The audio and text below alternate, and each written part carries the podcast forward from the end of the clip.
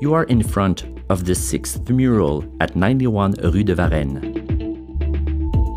During the Mural Festival in summer 2016, artists from around the world decided to paint a collaborative mural of festival, a grand family portrait.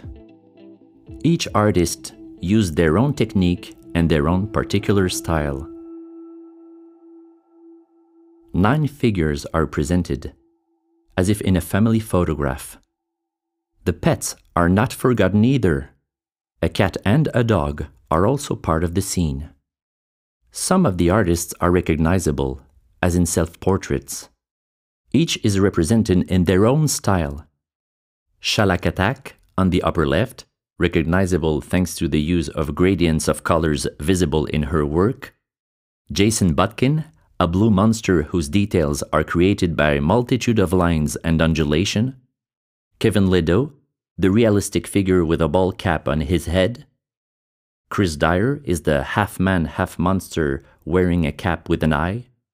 Lovebot is the robot with a heart on the bottom left, the artist's signature. The grandmother with the cigarette in her mouth represents Marina Capdevila. She often portrays elderly people.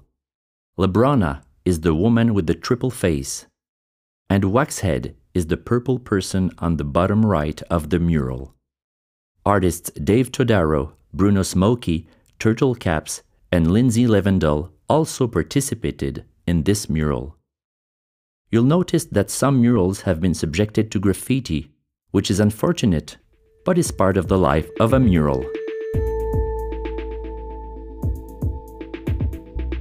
Now, from Rue de Varenne, return to Saint-Dominique, turning left, and pass 4502 Rue Saint-Dominique on the other side of the street.